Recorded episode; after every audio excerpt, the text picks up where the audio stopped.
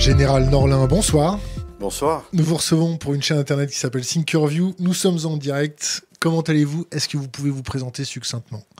Oui, mon nom est Bernard Norlin et euh, je suis général d'armée aérienne, donc de l'armée de l'air, et j'ai été pilote de chasse euh, euh, toute ma carrière militaire. J'ai commencé donc par, par l'école de l'air, puis, j'ai volé sur tous les mirages, tous les types de mirages, à l'exception du Rafale. Je n'ai pas volé sur Rafale. Et j'ai euh, accumulé 6000 heures de vol euh, au total. Bon, c'est rien pour un pilote de ligne, mais c'est beaucoup, à mon avis, pour un pilote de chasse. Voilà, à la suite de, quoi euh, j'ai commandé l'aviation de chasse à un moment, on a regroupé, l'armée de l'air a regroupé tous ces avions de chasse dans un même commandement. Donc j'ai eu la, chance et l'honneur de commander toute l'aviation de chasse à la fin de ma carrière de pilote. Ensuite, j'ai été directeur de l'Institut des hautes études de défense nationale. J'ai oublié de dire que euh, quand j'étais tout jeune général, j'ai été chef du cabinet militaire de, deux premiers ministres, euh, Jacques Chirac, puis euh, Michel Rocard, de 1986 à 1990 environ. Et quand j'ai quitté l'armée de l'air, ensuite j'ai eu une carrière un peu, euh, dans le civil pendant une bonne douzaine d'années. Et maintenant, je suis vice-président d'une organisation qui s'appelle Initiative pour le désarmement nucléaire et que nous avons créée avec euh, Paul Quiles, ancien ministre de la Défense, et Jean-Marie Collin, qui est actuellement représentant d'ICANN euh, pour la France. Alors on va parler dissuasion nucléaire, on va parler terrorisme, on va parler euh, pensée stratégique, on va parler tout un tas de choses autour de, tout ça. Euh, euh, merci d'être là ce soir, on est très content d'avoir un pilote. Qu'est-ce que vous pouvez nous dire sur la perception de la pensée stratégique? Qui est-ce qui est aux commandes? Qui fait cette pensée stratégique? Qui nous impose une doctrine? Écoutez, la réponse est est assez complexe, puisque euh, officiellement, il y a une version officielle hein, qui veut que euh, la pensée stratégique, elle est préparée dans les différents ministères, et particulièrement au ministère de la Défense, et euh, synthétisée, si je puis dire, au niveau du secrétariat général pour la défense nationale et la sécurité, et que ensuite c'est le président de la République, dans les conseils de défense qui se tiennent maintenant assez fréquemment, avec les chefs d'état-major, avec les différents responsables, donc les différents ministres, ministre de la Défense, ministre des Affaires étrangères, qui élaborent euh, euh, les concepts stratégiques de la France, donc la politique de défense de la France. Bon, ça c'est la version officielle. Bon, effectivement, c'est comme ça que, que, ça se fait, mais euh, entre en jeu un certain nombre d'experts qui, euh, donnent qui, sont consultés, plus ou moins consultés. Il y a des organismes de réflexion stratégique au sein du ministère des Affaires étrangères, au sein du ministère de la Défense, au sein des armées. Tout ça euh, mature une réflexion euh, qui, se, qui, se qui se veut la politique de défense de la France. Bon, le problème, j'oubliais de dire que tout ça aboutit à la rédaction d'un livre blanc qui définit les grands axes de la politique de défense. Bon, tout ça est très bien, mais la réalité, euh, et je pense qu'on va, on va y revenir un peu plus tard, c'est que euh, la pensée stratégique française est figée. Elle est figée depuis que la dissuasion nucléaire a été sacralisée, sacrée comme la clé de voûte de notre politique de défense. Plus, il n'y a plus aucune liberté de manœuvre à partir du moment où, le, quand le livre blanc est rédigé, il y a une consigne qui dit vous ne touchez pas à la dissuasion nucléaire. Et à partir de ce moment-là, bon, il n'y a plus d'évolution possible, il n'y a plus d'adaptation au contexte stratégique. On va, reparler de, on va reparler de la dissuasion nucléaire.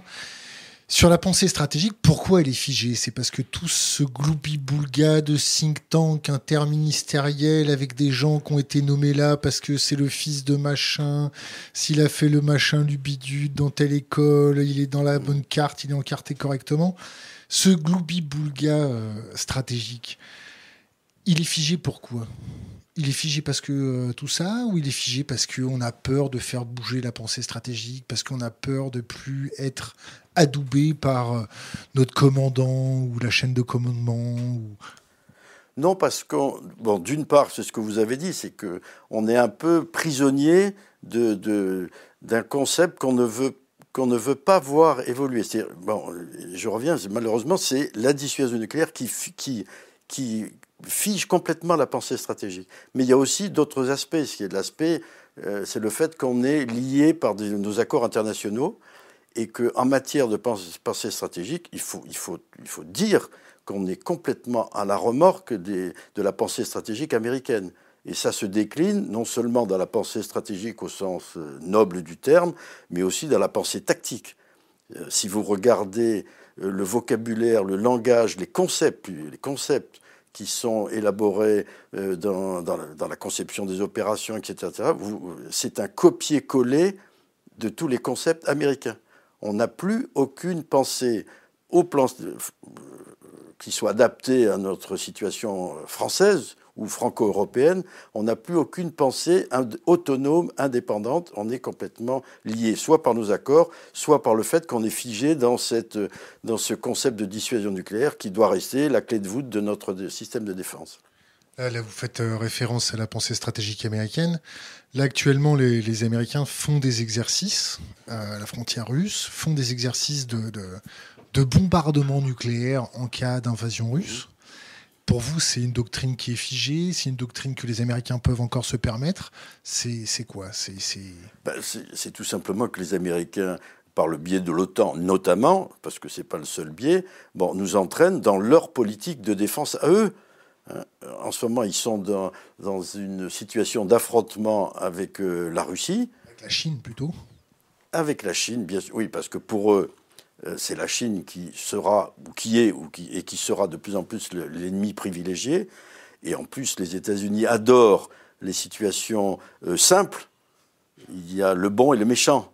Et le marteau et le clou. Et le marteau, il faut toujours un méchant. Donc la Chine est le méchant idéal. Mais il reste quand même euh, la Russie, qui a quand même une capacité de nuisance non négligeable et qui donc reste, bon, en particulier pour les pays d'Europe centrale et les pays baltes, euh, l'ennemi euh, numéro un. Donc il, y a, il y a tout un enchaînement de faits qui, nous rend dépendants des États-Unis, qui nous entraîne dans des, situations conflictuelles avec la Russie. C'est la raison pour laquelle je pense que le président Macron essaye, à juste titre, essaye en ce moment de, se dégager de, cet enchaînement euh, conflictuel avec la Russie. On va revenir à la pensée stratégique. Comment on fait pour la moderniser? Comment on fait pour lui injecter du sang neuf? Comment on fait pour euh, la faire sortir de la boîte? Ça vous fait marrer? Oui. Pour commencer, il faut faire, vous connaissez le slogan, il faut faire table rase de ce qui existe avant. Si on veut se projeter dans l'avenir, parce que c'est ça une politique de défense, c'est essayer de se projeter dans l'avenir de manière à assurer la sécurité de, son pays et de l'Europe euh, face aux menaces du, futur, pour autant qu'on puisse les, les, prévoir, les, les anticiper. C'est quoi pour vous les menaces du futur? C'est quoi pour vous les menaces du futur? Eh bien, c'est des menaces qui sont d'abord liées à l'émergence des nouvelles technologies. C'est le, tout ce qui est cyberattaque, tout ce qui est lié aussi au développement de l'intelligence artificielle, parce que ça c'est très important et c'est très méconnu. C'est lié à l'espace, hein. c'est lié au dérèglement climatique, parce que le dérèglement climatique sera inévitablement une source de tensions et de conflits, et que donc euh, les pays, tous les pays du monde vont, risquent d'être entraînés dans, cette espèce de, de spirale conflictuelle toujours. Voilà, donc c'est cet ensemble, et justement c'est la capacité à anticiper euh, et à essayer de prévoir quelles sont les, menaces du futur qui, fait la valeur d'une politique de défense. Or, on n'y est pas du tout. Bien sûr, on parle de cyberattaque, bien sûr, on parle d'espace, bien sûr, on parle un peu, un peu d'intelligence artificielle, mais euh, ça n'est pas le cœur du sujet, ça devrait être le cœur du sujet de notre politique de défense. Donc faire table rase, ça veut dire quoi? Ça veut dire virer tout le monde. Euh, ça veut dire quoi? Ça veut dire non, non. Je reviens un peu à ma marotte. C'est abandonner l'idée. J'ai pas dit qu'il fallait jeter toutes les armes nucléaires euh, tout de suite à la poubelle, mais abandonner l'idée que la dissuasion nucléaire est la clé de voûte de notre politique de défense et la garantie absolue de notre sécurité et, qu'elle est, efficace face euh, aux nouvelles menaces. Il faut abandonner cette idée et rebâtir une nouvelle politique de défense sur, sur euh, une analyse plus, plus dégagée de tous, ces, de tous ces anciennes scories euh, qui font qu'on est complètement bloqué dans notre pensée. cause de tous ces soviétologues euh, réformés? C'est à cause de quoi? On fait quoi alors pour dynamiser tous ces think tanks, ces ministères? Ben, On commence par leur dire, écoutez, euh, oubliez ce que tout, ce, que vous faites, toute la pensée. Le, problème, je vais être peut-être un peu direct, c'est que tous ces think tanks, je parle en France, sont tous dépendants du gouvernement, enfin d'un ministère ou de plusieurs ministères. Il, n'y en a, je, crois qu'en France, euh, il y en a peut-être un ou deux, mais tous les grands, il n'y en a aucun indépendant, à l'exception de peut-être d'un ou deux. Comment voulez-vous avoir une pensée originale, avoir une pensée qui sort du cadre, si vous dépendez euh, des financements, des budgets, euh, etc., qui sont délivrés, bon, bien sûr, euh, sous condition par tel ou tel ministère. Donc, euh, dès le départ, le système est vicié. Une, une, idée, peut-être, serait de recréer, comme ça se passe un peu aux États-Unis, où ils sont beaucoup plus libres dans leur expression et dans leur pensée, il faudrait recréer euh, des, conditions pour, qu'il y ait des, des, think tanks qui soient un peu indépendants ou, garantir leur indépendance de manière à ce qu'au moins il y ait une pensée un petit peu originale qui sorte des clous. Quand on voit euh, Poutine, la Russie de Poutine, euh, avec ses nouveaux missiles hypersoniques, capables d'éviter toute défense aérienne, capables de voler virtuellement indéfiniment, quand on voit un Donald Trump tweeter d'une façon rageuse dès le matin, quand on voit un Kim Jong-un développer sa bombinette, quand on voit le Pakistan, la France, elle se situe où dans, dans ce gloubi-boulga Elle peut dire, voilà, on fait le désarmement multilatéralement. Elle doit, elle doit commencer comment le, désarmement doit commencer comment? Bon, d'abord, c'est vrai qu'actuellement, il y a une génération de dirigeants qui est, qui est absolument, qui est un peu effrayante. Si vous, il y a toute une brochette de, dirigeants qui, est, exploitent euh, les sentiments nationalistes de leur population et qui les exacerbent. Donc c'est une situation hyper dangereuse. Donc effectivement, euh, on, peut dire que ce n'est pas le moment euh, de désarmer, etc. Mais le problème du, nucléaire, on y reviendra peut-être, est un, cas particulier. La, France, elle doit commencer par dire le nucléaire n'est pas la solution il n'est pas, pas, pertinent pour répondre aux défis des sécurités actuels. On commence par regarder les défis sécurité et bon, on voit bien que quand si on regarde ce qui se passe actuellement dans les conflits, qui se soient tels que nous les connaissons actuellement, que ça part du terrorisme, ça va euh, en Syrie, ça va en Afghanistan, euh, etc. Je vous passe l'Irak, l'Iran, etc. On voit bien que pour l'instant, euh, c'est pas le nucléaire qui a, permis de régler les problèmes. Quand vous, parlez de, hacking et de cyberattaques, on va pas régler ça à coup de bombes nucléaires quand on voit les conflits tels qu'ils sont actuellement, c'est-à-dire des conflits asymétriques, des conflits hybrides, on ne règle pas ça avec des armes nucléaires. Donc voilà, il, faut commencer par, par ça, et ensuite, il n'est pas pour, pour, pour, moi et pour, et pour mon organisation, il n'est pas question euh, de dire on va euh, mettre toutes les armes nucléaires françaises à la poubelle tout de suite. Mais il faut arrêter, c'est le problème, c'est qu'il faut arrêter euh, cette, euh, euh, cette, course aux armements nucléaires qui est telle qu'elle se, se, passe actuellement. C'est une spirale ascendante qui fait qu'en ce moment-là, on rajoute des couches. Et vous savez comment c'est C'est la glaive et la balance. Quand vous avez un armement, l'autre moi je veux le, je veux le, le meilleur, je veux et ainsi de suite. C'est une échelle avec des barreaux dont on ne redescend pas. Donc il faut, il faut commencer par arrêter ça. Il y a des tas de propositions qui sont faites. Et nous, par exemple, on fait des propositions sur comment on peut réduire, diminuer les tensions, diminuer les arsenaux, diminuer les systèmes d'alerte, etc., etc. Comment on fait pour diminuer les tensions? Eh bien, on commence par la transparence, par, par être un peu plus transparent. Ça sera déjà, d'ailleurs, dans le prochain euh, euh, conférence de revue du traité de non-prolifération, ce sera un des grands sujets qui sera évoqué, c'est comment on améliore la, transparence dans, dans, les armements d'une manière générale, pas seulement dans les armements nucléaires, aussi biologiques.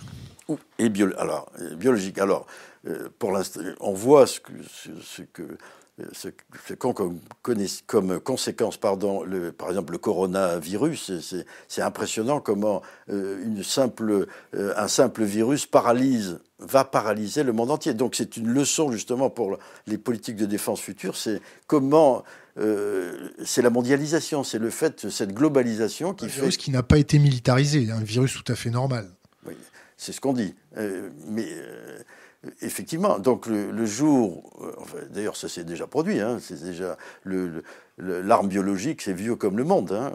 On empoisonnait déjà les cadavres pour les, jeter. les Indiens, on leur donnait des, couvertures à la variole. Voilà, et, euh, c'est Jean Giscard qui jetait des cadavres empoisonnés euh, pour, dans, les, dans les cités qu'il assiégeait. Donc voilà, il y a, beaucoup de mesures qui, permettent déjà d'essayer de, de réduire les tensions. Le problème, c'est ça, c'est qu'on est en ce moment dans une spirale euh, euh, ascendante euh, en matière de courses aux armements, de tensions, de, de, de, tensions croissantes. Alors je vais me faire l'avocat du diable, parce que là, quand je vous écoute, avec tout le respect que je me dois, mon général, j'ai l'impression d'entendre un vieux hippie. Alors, je, Pas du tout. Je me fais, je me fais l'avocat du diable. On est dans un système hyper tendu, overstretch, comme nous, nous disent nos amis américains, tension sur les ressources, tension démographique, tension avec le, climat, tension sur euh, tout un tas de choses, l'eau, sur euh, la pollution et, tout un tas de choses comme ça, sur l'économie. La guerre économique euh, est à son mmh. paroxysme. On va détendre tout ça comment? Parce que ça, m'a l'air un peu du wishful thinking, thinking, ce que vous me faites là. Parce que si je prends par exemple Kim Jong-un, je fais comment pour le détendre? Par exemple, si je prends Donald Trump, je fais comment pour le détendre? Vaste programme. non, euh, pas, du tout. Le, le, problème, c'est que euh, on, en revient ou on en vient à l'arme nucléaire, c'est que euh, au bout du bout avec des armes nucléaires, c'est que le conflit nucléaire. Bon, c'est ça la question. Rappelez le, dégât que peut faire une bombe, par exemple, de, de 15 mégatonnes de 15 mégatonnes, en on n'en fait plus, mais on, détruit euh, une New York complètement. Mais on, estime, par exemple, que dans le cas d'un conflit limité entre l'Inde et le Pakistan, je dis bien un conflit limité, euh, c'est 20 millions, de, 20 millions de morts tout de suite. Bon, alors ce qu'il faut, faut bien rappeler, ce dont on doit se souvenir, c'est qu'il n'y a pas simplement les morts euh, à l'instant T l'instant de l'explosion. Il y a aussi toutes les, les, morts euh, du fait des radio, de la radioactivité, euh, du fait des cancers qui vont et ça sur plusieurs générations. Des organisations de l'État, des organisations des services de soins, l'impact sur, l'impact sur le climat, euh, vous savez, ce qu'on, c'est ce qu'on appelle l'hiver nucléaire, c'est-à-dire que l'émission de nuages radioactifs obscurcit le Soleil, et le problème c'est que ces, ces nuages radioactifs vont obscurcir, euh, vont avoir un impact sur la planète entière avec les courants, etc. Et donc il y a des calculs très scientifiques qui ont été faits et qui montrent qu'il y a un impact. Euh, il y a, ensuite, il y a un impact sur la, santé des populations dans le monde entier. Donc, pour en revenir à votre question, c'est ça le problème, c'est que on ne peut pas se permettre d'avoir un conflit nucléaire. Or, on est en train, on est en train d'aller vers un conflit nucléaire. Alors je ne dis pas qu'il est inévitable, bien entendu, mais je pense, que, euh, euh, je pense que petit à petit, on se rapproche d'un conflit nucléaire très dangereusement. Et c'est la raison pour laquelle il faut essayer de stopper ça. Mais je ne dis pas qu'il faut abandonner tout esprit de défense et, renoncer. Euh, au contraire. Mais ce que je dis, c'est qu'il faut repenser notre politique de défense hors du, hors du cadre nucléaire, ou tout au moins avec un cadre nucléaire qui, qui va encore durer, parce qu'effectivement, si on pense désarmement nucléaire, et si un jour il y a quelqu'un qui dit on va désarmer, ça va prendre 20 ans. Et c'est comme ça qu'on aura Kim Jong-un, ou, et donc, euh, ou même Trump, parce qu'ils ne seront pas éternels, et qu'il y aura forcément un moment si on s'engage dans cette voie, où, bon, quand même on, va réaliser que petit à petit on arrive à, arrive à euh, désarmer, je parle nucléairement à la suite de, euh, ensuite de quoi il faut effectivement qu'au au plan de la défense, on ait cette politique qui soit nouvelle, mais je ne, veux, je ne dis absolument pas qu'il faille complètement désarmer, etc. Beaucoup le pensent, hein, je, le, disent. effectivement, mais bon, pour l'instant, ça me paraît assez irréaliste. Quand vous voyez l'Allemagne qui lorgne sur le, la défense nucléaire française, qui souhaiterait se, se, mettre sous le parapluie nucléaire français, ça vous fait quoi? Alors, premièrement, je ne pense pas que l'Allemagne lorgne. Peut-être que euh, je pense que c'est un, ministre de la CDU qui a dit que euh, ça serait peut-être pas mal, euh, mais ça ne correspond absolument pas à ce que pensent les Allemands. Hein. Cela dit, pour rectifier, pour corriger un tout petit peu ce que je dis, je ne sais pas si tout le monde se rappelle, se souvient que les armes nucléaires tactiques américaines sont armées sur des avions allemands. Et ce sont des pilotes allemands qui, emmènent, qui emmèneraient euh, ces bombes nucléaires tactiques. Donc il y a quand même déjà du nucléaire en Allemagne, sous contrôle américain, mais bon, ça existe quand même. Bon, cela dit. Hmm. Ce que vous appelez nucléaire tactique, c'est des ogives qui font combien de tonnes De mégatonnes? Ah non, c'est pas des. Alors, alors l'échelle, Hiroshima, c'est 15 kilotonnes. Actuellement, euh, alors, on a, dans les années 60, on a, avec la bombe à hydrogène, on a, il y a eu une espèce de course à la puissance euh, nucléaire. Et donc, il y a eu la Tsar Bomba euh, soviétique qui faisait, je crois, autour de 15 mégatonnes. Donc, donc vous voyez, Un peu plus que 15 mégatonnes, je pense, pour la Tsar Bomba. Donc, donc maintenant, on, on, a abandonné cette course à la puissance on est revenu à des, à des charges nucléaires qui tournent en moyenne autour de 150 kilotonnes, par exemple sur un, missile, les missiles, et les ogives nucléaires qui équipent nos missiles sur nos sous-marins, en gros 150 kilotonnes. Mais c'est ajustable. On peut diminuer, on peut augmenter. Et on y reviendra peut-être aussi, mais maintenant la tendance, c'est à diminuer. Donc avoir des plus petites charges. Faire des, des, des frappes nucléaires chirurgicales, c'est ça? Voilà. Ça peut se dire ça, une frappe chirurgicale nucléaire? Une frappe préventive ben, chirurgicale nucléaire, c'est pas encore une fois prendre le contrôle de la dialectique pour dire vous inquiétez pas, ce sera exactement. Voilà, on essaye de vendre euh, au public, au grand public, l'idée que après tout, euh, une petite charge, euh, et surtout maintenant, ce qui parce que des petites charges, on sait en faire depuis très longtemps. Hein. Pendant la guerre froide, les forces de l'OTAN avaient des, obus de mortier nucléaires. Euh, il y avait des missiles RR, donc des petits missiles qui étaient nucléaires. Donc il y avait des grenades nucléaires dans les sous-marins. avait, donc on, savait miniaturiser. Mais ce qu'on ne savait pas faire, et ce qui a été une vraie révolution, Hein, c'était à la base de la révolution dans les affaires militaires des années 80-90 américaines, c'est la précision. C'est euh, la capacité de mettre un missile dans une, euh, bouche d'aération, dans, dans, une fenêtre, avec une grande précision. Donc, euh, on pourra en revenir avec ça. ça, il y a beaucoup de, ça, il a, ça a beaucoup de conséquences en termes de renseignement. Parce que si vous voulez mettre un missile dans une fenêtre ou dans une bouche d'aération, encore faut-il que vous sachiez identifier. Donc ça veut dire que l'immeuble, vous devez le connaître par cœur, vous devez connaître tout l'environnement. Il faut avoir, il y a, toute une bibliothèque euh, d'informations euh, numérisées, bien entendu, qui, qui, est absolument indispensable. Je vous ouvre une parenthèse qui n'a rien à voir avec la dissuasion nucléaire. Vous, en tant que, que général 5 étoiles, dans l'armée de l'air, c'est-à-dire qu'il n'y a, pas un grade au-dessus. L'affaire Snowden, l'affaire Julian Assange, les lanceurs d'alerte dans l'armée, Bradley Manning, Chelsea Manning, ça vous fait quoi? Vous êtes pour, vous êtes contre, vous trouvez ça bien, vous trouvez ça pas bien? Sur, le, sur le principe, moi je trouve ça plutôt bien. Je pense que c'est bien parce qu'il y a quand même, euh, bon, c'est pas nouveau, hein, une tendance des gouvernements à cacher les choses.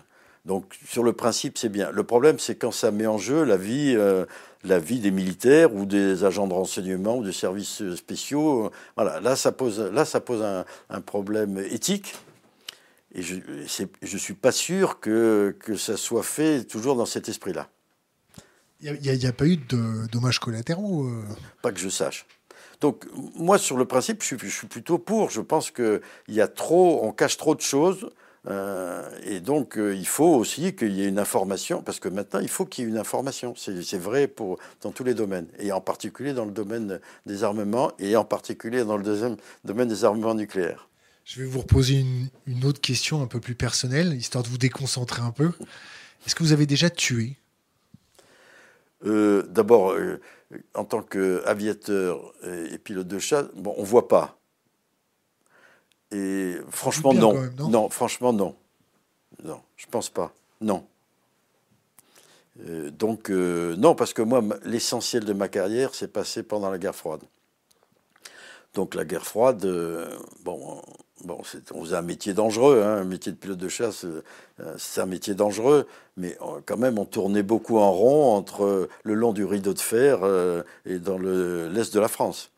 Donc, il n'y a que dans les années 80 où, là, il y a eu toutes les opérations en Afrique, où là, on, s'est retrouvé beaucoup plus engagé sur des vrais théâtres d'opération. Vous, si vous avez donné un ordre létal à vos pilotes, à votre, à votre chasse? Ah ben oui, à partir du moment où vous mettez des bombes sur les avions et que vous leur dites de partir pour... Euh, oui, bien sûr. Qu'est-ce que ça fait? Ça, On arrive à dormir? La psychologie du chef d'état-major, c'est quoi? Euh, Bon, j'étais pas chef d'état-major, mais j'étais patron de l'aviation de chasse, oui. Euh, bien sûr qu'il y a des responsabilités, mais dans la mesure où ce sont des opérations préparées, les objectifs sont connus, euh, les missions, euh, les objectifs de, non seulement de démission mais de la guerre sont connus. Voilà, bon, mais c'est le job. Hein. Donc, donc, euh, donc, je pense qu'il n'y a pas d'hésitation. Il y a des hésitations si effectivement vous vous trouvez dans des conditions très particulières. Un ordre donné doit être exécuté sans être discuté, c'est ça? Alors vous savez que le règlement militaire a changé sur ce point-là. Hein. On a le droit, euh, dans certaines conditions, de désobéir. Les baïonnettes intelligentes, c'est ça? Référence au général de Gaulle. Vos penseurs militaires, vos auteurs ah. de pensée stratégique, c'est lesquels? C'est plutôt euh, Karl von Clausewitz C'est quoi? Bon, on est tous, on, est tous nourris, euh, bien sûr, un peu de Clausewitz. Moi, bon, d'abord c'est De Gaulle. Hein, moi, pour moi, c'est, enfin, pour la France et puis même pour la pensée stratégique, c'est, euh, ça a été vraiment, et c'est encore maintenant, euh, notre euh, penseur hein, stratégique. Alors après ça, vous déclinez, il y a des gens comme Lidl il y a des Anglais beaucoup et des Américains, George Kennan, vous avez, et puis en France, vous avez les quatre cavaliers de l'Apocalypse, qui ont été les, les quatre, généraux d'ailleurs, hein, qui ont été les penseurs de, de, la dissuasion nucléaire française, c'est-à-dire le général Gallois, euh, le général euh, euh, Poirier, le général Poirier, le général, je ne me rappelle plus, enfin ils sont quatre. Hein. Et donc ces quatre-là, bon, parmi eux, il y a vraiment Poirier qui a été le concepteur de la dissuasion nucléaire. Mais je pense que plus récemment, il y a un quelqu'un qui n'était pas un général et qui, est mort il n'y a pas très longtemps, qui s'appelle Pierre Asner et qui, je pense, qui a été un très très grand penseur. Feu Pierre Asner, mm. un tout petit bonhomme. Oui, absolument. Et qui était un, type formidable. Et je, bon, il n'a pas, pas écrit beaucoup de livres, c'est plutôt euh, plutôt des recueils d'articles, de réflexions, mais c'est, je pense que c'était celui qui a été le plus loin dans la, réflexion stratégique du côté français. J'aimais beaucoup Raymond Aron aussi, Raymond Aron. Voilà, donc, euh, mais bon, il y en a, il y en a d'autres que j'oublie, bien sûr. Hein. Une pensée euh, chaleureuse pour Pierre Asner, qui, qui, qui, qui, était, qui aurait mérité d'être entouré un peu plus. oui, oui le pauvre, il a, il a été assez méconnu. Euh, euh, on va revenir à la dissuasion nucléaire. Euh, quand on voit un Kim Jong-un développer son missile balistique, sa bombinette, et que les médias nous, servent ça comme il va frapper le Japon, il va frapper la Corée du Sud, est-ce que vous ne pensez pas qu'il a développé ce, cette dissuasion pour aller taper les satellites juste au-dessus de chez lui et créer ce que ce qu'avaient créé les Américains par inadvertance en 1960 ou 67 c'était Starfish, euh, le, raté américain, où ils, ont fait péter une bombinette à la frontière de l'espace. Mmh. Ça avait cramé euh, l'ensemble de tous les satellites. Il y en avait 27 à l'époque, je crois bien. Euh, là, j'ai pas beaucoup de. de souvenirs et d'informations sur cet aspect. Pourquoi Kim? Mais je écoutez, Kim Jong-un, Un, comme vous voudrez, bon, c'est assez clair. Il veut exister. Il veut résister et il veut survivre. Un peu comme Israël, non? Oui, oui, un peu. Et, il faut il y a quand même dans l'affaire Corée du Nord, il y a quand même plusieurs aspects qui sont intéressants. C'est un, c'est le fait qu'un pays euh, pauvre, comme le Pakistan d'ailleurs, relativement pauvre quand même, euh, bon, entouré de, euh, blocus, entouré d'ennemis, réussit à développer un armement nucléaire. Le Pakistan l'avait fait avant lui. Et réussit à s'imposer comme État nucléaire, euh, bon, sans que, au fond, enfin, c'est pas sans que personne ne trouve à y redire, puisque là, les Américains s'y sont beaucoup intéressés, bien entendu, mais sans que, au fond, euh, ça choque vraiment. Mais si on regarde, c'est un peu, c'est comme l'Iran. C'est-à-dire, c'est le fait que l'Iran, tout le monde hurle après l'Iran, mais l'Iran ne fait que euh, l'Iran, c'est notre enfant, au plan nucléaire, si je puis dire. Pourquoi tous ces pays euh, veulent se doter de l'arme nucléaire? Parce qu'ils sont victimes de notre discours. Le club des cinq, les cinq États nucléaires qui sont dits dotés, euh, les États-Unis, la Russie, la Chine, la Grande-Bretagne et la France, qu'est-ce qu'elles disent?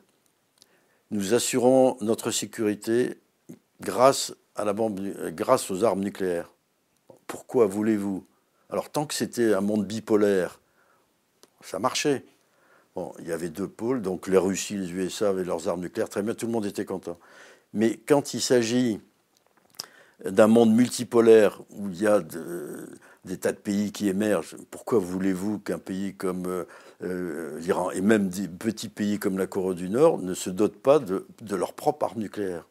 Donc c'est exactement la conséquence directe de notre discours. C'est-à-dire que euh, tout en disant qu'on est contre la prolifération, on a un discours de proliférant. Et c'est ça le très grand danger de, notre comportement. Parce que jusqu'à maintenant, on a toujours eu, grâce au TNP, le droit. TNP traité de, non-prolifération. Alors, signé en 1970, euh, bon, c'était en gros une entente entre les grands pays nucléaires pour empêcher justement que d'autres pays se dotent de, l'arme nucléaire. La France ne l'a signé ratifié que, euh, qu'en 1992, quand même, beaucoup plus tard. Bon, c'est, euh, le traité de non-prolifération, c'est un, deal, c'est un marché.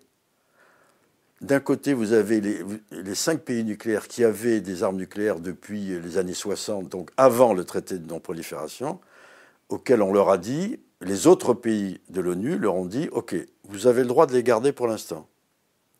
Nous, ce qu'on demande, c'est un, la capacité de développer un armement nucléaire, euh, pardon, une énergie nucléaire civile. Mais en revanche, vous, d'accord, on vous donne le droit, mais c'est un droit provisoire. Vous devez vous engager à éliminer les armes nucléaires dans, un délai. Alors c'est là où. C'était éliminer les missiles, pas les charges d'éliminer les armements, je, dis, je répète, les armements nucléaires. Donc, euh, là où c'est pas clair, c'est que c'était de bonne foi. Bon, mais c'est l'article 6 du traité de non-prolifération. Ça veut dire que les cinq pays nucléaires, ce qu'on appelle les États nucléaires dotés, ont pris l'engagement formel devant les autres pays euh, tous les autres pays, puisque le TNP a été signé, je crois, par 194 pays. Donc à peu près la totalité des pays, il n'y en a que 4 ou 5 qui n'ont pas signé. Donc ont pris l'engagement. Et cet engagement, ils ne veulent pas le respecter. Donc comment voulez-vous que, devant, euh, que dans cet état, de fait, les autres pays euh, disent après tout, nous aussi, pourquoi nous, on n'aurait pas le droit de développer nos armements nucléaires et tout. Donc on a un discours et un comportement extrêmement proliférant, alors qu'on a un discours hyper hypocrite en disant que pas du tout, euh, nous on est euh, contre la prolifération, etc., etc., et on a la main sur le cœur. Donc c'est un, une attitude, un discours, un comportement qui est extrêmement pervers. Est-ce que vous croyez, euh, une question Internet, est-ce que vous croyez au nucléaire terroriste? Oui. Alors, Oui, oui, bien sûr. Mais c'est vrai que jusqu'à maintenant, il n'y a pas eu de cas avérés, mais il y a eu, vous le savez sûrement, beaucoup de tentatives. De tentatives, et il y a eu des vols de matières fissiles, il y a eu des tentatives, je ne sais pas si vous vous rappelez de la secte Aoum au Japon, Bon, eux, ils ont fait une attaque chimique, mais en fait, ils cherchaient, c'est une secte extrêmement puissante, et qui, qui avait des ramifications dans le monde entier, et qui a cherché à se doter d'armes nucléaires, alors même si c'était ce qu'on appelle une bombe sale, c'est-à-dire même un, un, explosif conventionnel entouré de matières fissiles, même si c'était ça, euh, bon, à chercher. Donc il y a eu beaucoup de, beaucoup de tentatives et d'essais, et c'était d'ailleurs euh, euh, Al-Qaïda avait, avait comme objectif de se doter d'armes nucléaires. Il n'y a, pas eu des, une machine pour radiographier le bitume qui a été piquée parce qu'à l'intérieur il y a une masse. Si, si, si, si, bien sûr, il y a eu énormément. Il y a eu, alors, je ne sais plus, mais il y a eu plusieurs centaines de vols de matières fissiles qui ont été répertoriés. Donc euh, il y en a eu certainement d'autres. Mais c'est vrai que pour l'instant, on n'a pas eu, on n'a pas de cas avérés de mise en œuvre euh, par un groupe terroriste d'un tel armement. Est-ce que, à votre époque, l'armée se préparait à ce type de risque? Est-ce que l'armée avait, par exemple, anticipé des exercices comme une canette de, de matière fissile qui se faisait péter en haut d'un building et ça? Vous voyez ce que je veux dire? Oui, mais euh, en fait, c'est tout le monde se prépare, se prépare ou s'est préparé. D'abord, il y a eu un, renforcement des contrôles, et puis vous savez qu'il y a eu un programme américain, et d'ailleurs euh, pas seulement américain, hein, la France y a participé à, la chute de l'Union soviétique pour euh, empêcher, donc aider les soviétiques à, à reconfigurer leur matière fissile et à empêcher comme ça euh, la dissémination euh, euh, commerciale, entre guillemets, de, ces matériaux qui, traînaient un peu partout en, Union soviétique.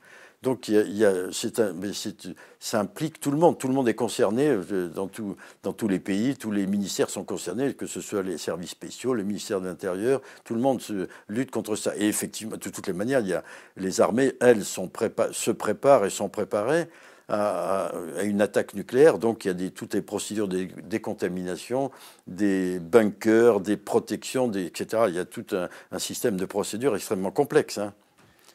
Je vous repose une autre question pour vous déconcentrer. vous avez confiance dans nos politiques? Vous avez confiance euh, à leur capacité de, de détenir le feu nucléaire? Est-ce que vous avez... Euh, ça vous fait marrer? Écoutez. Paul Quiles disait que c'est des enfants qui jouent. Euh, oui, oui, parce que souvent. ça dépend à quel niveau vous vous placez. Si vous, si vous vous placez au niveau du président de la République, je pense quand même qu'il est conscient, hein, puisque c'est. Pour la, pour, un, pour la France et pour le, la Ve République, le fait que le président détienne la foudre, c'est une espèce d'onction présidentielle. C'est-à-dire que c'est ce qui lui donne euh, ce, que je ne crois pas du tout, hein, c'est qui lui donne son autorité, son, vous voyez, quelque chose d'un peu, d'un peu mystique. Hein, c'est Zeus avec la foudre. Il y a un côté un peu, on y reviendra aussi peut-être, un côté religieux, un côté mystique dans, toute cette affaire nucléaire. Donc, donc, je pense que le président de la République, vous rappelez certainement que Valéry Giscard d'Estaing avait dit que s'il avait dû utiliser l'arme nucléaire, bon, il aurait hésité. Euh, donc, il l'a dit expressément. Et je pense que euh, tous les présidents, et là on peut citer aussi des présidents de la République, des présidents américains, euh, tous les présidents ont dit bon, c'est une responsabilité terrible. Hein. donc on ne sait pas et je pense qu'eux-mêmes ne savent pas s'ils le, feraient d'appuyer sur le bouton. Parce que après tout, euh, bon, euh, c'est quand même l'anéantissement. Euh, quand il s'agit de, pays qui ont des, armes nucléaires en grand nombre, il s'agit de l'anéantissement de leur population. C'est un, des vrais sujets aussi dans l'armement nucléaire. C'est le fait que c'est la vie de millions de personnes qu'on engage sans leur demander leur avis. On ne demande jamais l'avis des gens. Donc euh, c'est tout toute la question du consensus français, de toute la, mystique française autour de la, de, la, religion du nucléaire. Donc, pour revenir à votre question, le, bon, je pense que quand même le président de la République, bon, voilà, il réfléchit. Après ça, en dessous, quand vous discutez avec des représentants des représentants élus, bon, quelquefois vous êtes effaré par le degré de, méconnaissance euh, euh, de ces questions. De stupidité? On peut pas, je sais pas, on peut pas dire ça. Il y a peut-être aussi de la stupidité, mais c'est de méconnaissance, de méconnaissance de, ces sujets qui sont quand même des sujets importants. Ils sont amenés à légiférer, mais ils connaissent pas du tout le, le problème ils connaissent pas ou pas du tout. Oui, ils connaissent souvent, ils connaissent mal. En tout cas, ils connaissent mal. Et puis, euh, leurs intérêts se réduisent euh, à l'entreprise machin qui est dans leur département ou dans leur, euh, etc., dans leur circonscription. C'est pour ça qu'ils votent tous les ans ou tous les cinq ans. la modernisation de l'arsenal, la modernisation. Oui, alors, oui, mais ça va plus loin, puisque autour de ça, il y a ce qu'on n'a pas encore évoqué, c'est le, euh, et c'est surtout vrai en France, c'est peut-être en France où c'est le plus fort, c'est tout le, euh, la mystique, la religion autour du nucléaire. Alors je ne parle pas du nucléaire civil qui fait déjà un peu partie, mais le nucléaire militaire, ça fait partie de ce qu'on appelle maintenant, vous savez, le roman national. C'est intégré euh, dans l'esprit de, tout le monde, et en particulier des représentants, de nos représentants, le fait que euh, l'arme nucléaire, bon, ben c'est notre symbole de puissance. C'est un symbole, c'est un, mythe de puissance qui fait que la France est un grand pays. Parce, pourquoi elle est un grand pays? Parce qu'elle a l'arme nucléaire. Et il y a même un, ancien ministre de la Défense, que je ne nommerai pas, qui a dit la bombe c'est la France, ou la France c'est la bombe, comme vous voulez. Donc c'est quand même assez hallucinant. C'est-à-dire que, bon, euh, dans l'esprit de, cet homme, c'est que si vous êtes contre la bombe, vous êtes euh, contre la France. Un hérétique. Un hérétique. Et, y a, si vous regardez bien, il y a tout un vocabulaire de la religion. Il y a les excommuniés, il y a les textes sacrés, il y a c'est tout. C'est un, hôtel devant lequel chaque président de la République vient une fois dans son quinquennat se prosterner. Et, tout le monde est content. Et les, tous les fidèles applaudissent. Euh, et aussi se, euh, se prosternent. Donc il y a vraiment cette dimension qui va bien au-delà du fait que euh, il faut être réaliste. L'arme nucléaire, c'est une bombe, enfin une bombe ou un missile ou tout ce que vous voudrez, mais c'est un, un objet, un objet destructeur, mais c'est un objet. Un gadget. Donc, euh, comment? Un gadget une sorte de gadget. Et, bon, il y a un gadget où on se fait plaisir parce que ça donne un sentiment de puissance extraordinaire. Et c'est vrai, c'est particulièrement vrai en France, mais c'est vrai dans tous les pays. Regardez les débordements de joie euh, en Inde quand l'Inde a fait exploser sa première bombe atomique. Je ne sais plus quelle année. C'était des, millions d'Indiens dans la rue pour euh, célébrer euh, cet événement extraordinaire. L'Inde devenait une grande puissance. C'est ça, c'est ça le problème nucléaire, c'est que c'est au, plan militaire, au plan tactique, au plan stratégique. Bon, je, ne suis pas le seul. Beaucoup de d'experts entre guillemets, de spécialistes disent que bon, euh, l'arme nucléaire, c'est pas ça qui va régler nos problèmes. Mais c'est le symbole de puissance. Et c'est pour ça qu'on y est très très attaché. Est-ce que vous avez suivi l'affaire Alstom? Oui, un peu. Hmm. Qu'est-ce que vous pouvez nous en dire? Euh, Bon, je, peux vous en dire ce que peut, en dire un lecteur de, journaux euh, lambda. Euh, c'est-à-dire que s'il y a une, une, emprise, une, emprise américaine, une dépendance américaine absolument excessive, et, c'est particulièrement visible euh, sous l'ère Trump, dans l'ère Trump. Euh, c'est là où on se rend compte qu'on est complètement dépendant des Américains, qu'on est complètement lié euh, aux intérêts américains et qu'on n'a pas de moyens pour l'instant, on ne s'est pas donné les moyens de, se sortir de cette dépendance on est vraiment des, supplétifs des, Américains dans tous les domaines. Question Internet, que je vais reformuler un peu. Euh, Les drones, qu'est-ce que vous en pensez? Les drones à grande échelle Est-ce que le pilote de chasse n'est pas déjà euh, périmé? Ah oui, non, périmé, sûrement pas. Euh, on dit toujours, il y aura toujours des pilotes de chasse. En fait, derrière, derrière cette question euh, provocatrice, il y a tout l'aspect euh, robot. Donc, actuellement, le discours, pour l'instant, c'est parfaitement vrai, c'est-à-dire que bon, les drones, c'est formidable, on, en fait, on en a l'usage de plus en plus, ça va être généralisé, mais il y a derrière ça, euh, il y a l'homme. Hein, et dans le cas de, des, drones, c'est souvent le pilote de chasse. en ce moment, vous savez que le grand projet euh, SCAF, qui est actuellement, qui était le projet de futur avion de chasse, euh, avion de combat européen, en fait, c'est pas un avion, c'est un ensemble, c'est un système, un système de système. On adore cette expression où il y a des essaims de drones qui seront dirigés par un avion piloté. Donc il y aura toujours un pilote. Il y en aura sans doute moins, euh, mais il y aura toujours des pilotes. Mais derrière tout ça, c'est toute, la question de l'autonomie euh, des, robots et donc toute la question de l'intelligence artificielle. C'est ça la vraie question.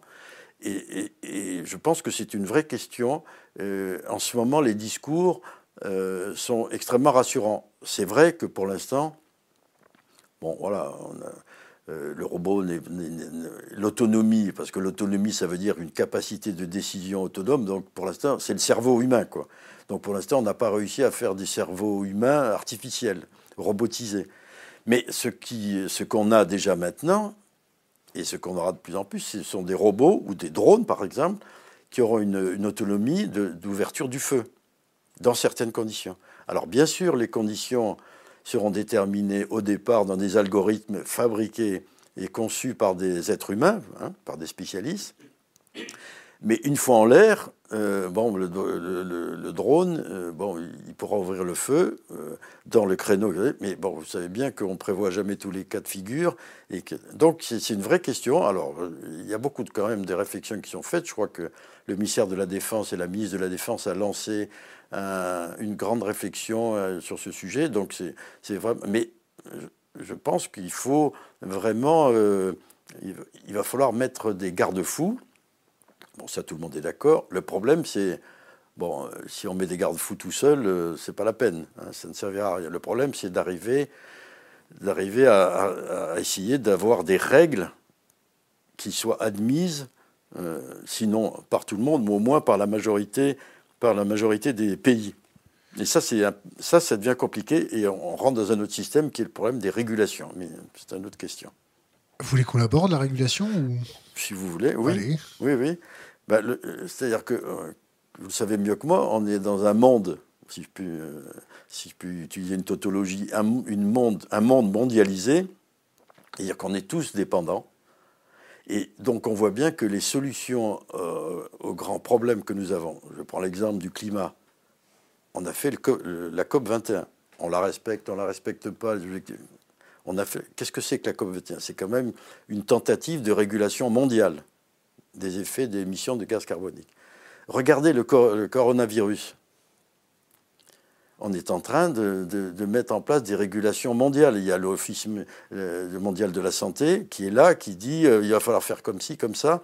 Donc on est maintenant, euh, si on regarde les, problèmes de bioéthique sur, la, sur la procréation, sur les différents types de procréation, la fabrication de, de, de clones humains, il va falloir un jour mettre en place des régulations mondialisées. Euh, si on regarde la bourse, les finances, on essaye de mettre en place des régulations. Donc on va de plus en plus vers des systèmes de régulation. Et, cela, euh, on n'y est pas encore.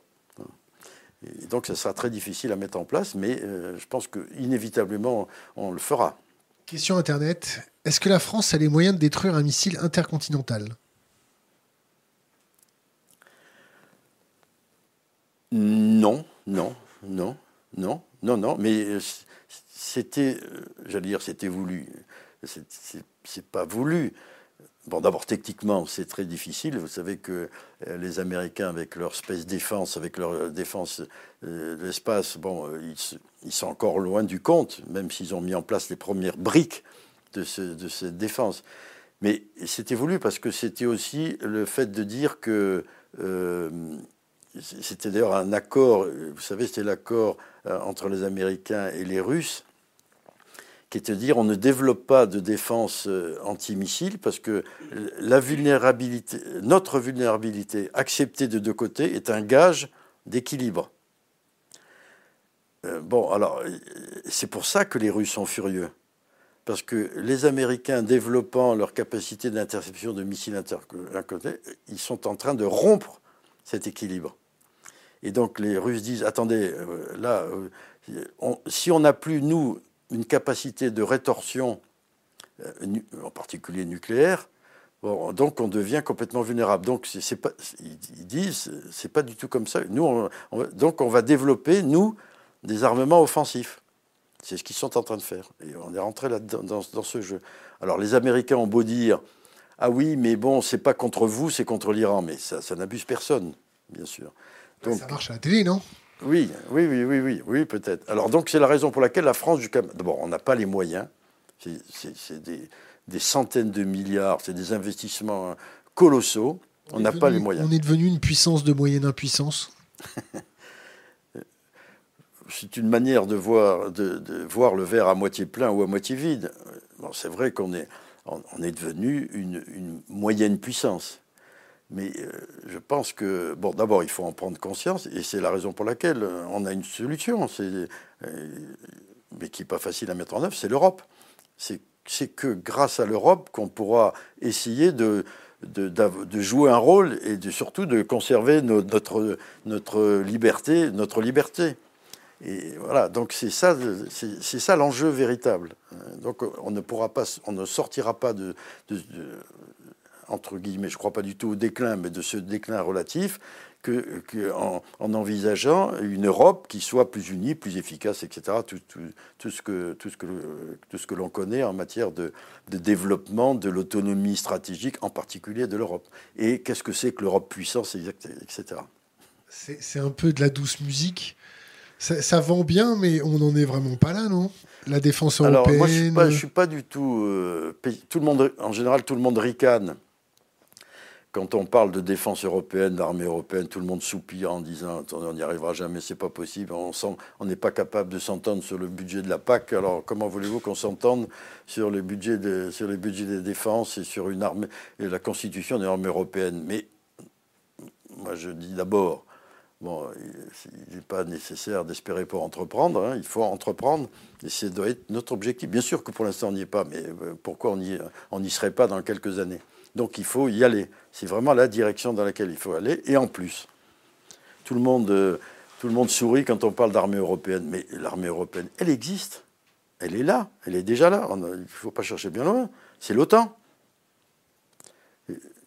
L'OTAN, euh, c'est une machine militaire formidable qui réussit à rassembler euh, tous les pays européens, tous les pays européens, même ceux qui ne sont pas dans l'Union européenne, autour, dans une armée où il y a des normes. Depuis euh, que l'OTAN existe, elle a pondu des normes. C'est une énorme machine administrative, machine à pondre des normes, mais les normes, c'est vraiment le secret de la réussite, qui pond des normes, qui pond des procédures, qui pond des...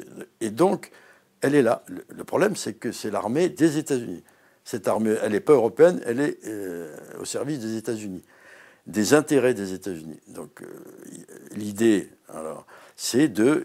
Alors, langage officiel, on va développer un pilier européen au sein de l'OTAN, mais je pense qu'il faut aller plus loin, il faut européaniser euh, l'OTAN. C'est-à-dire que le jour où le suprême allied commander euh, euh, du NATO, de l'OTAN, sera un général européen, là, je pense qu'on aura fait un grand, un grand, aura fait un grand pas.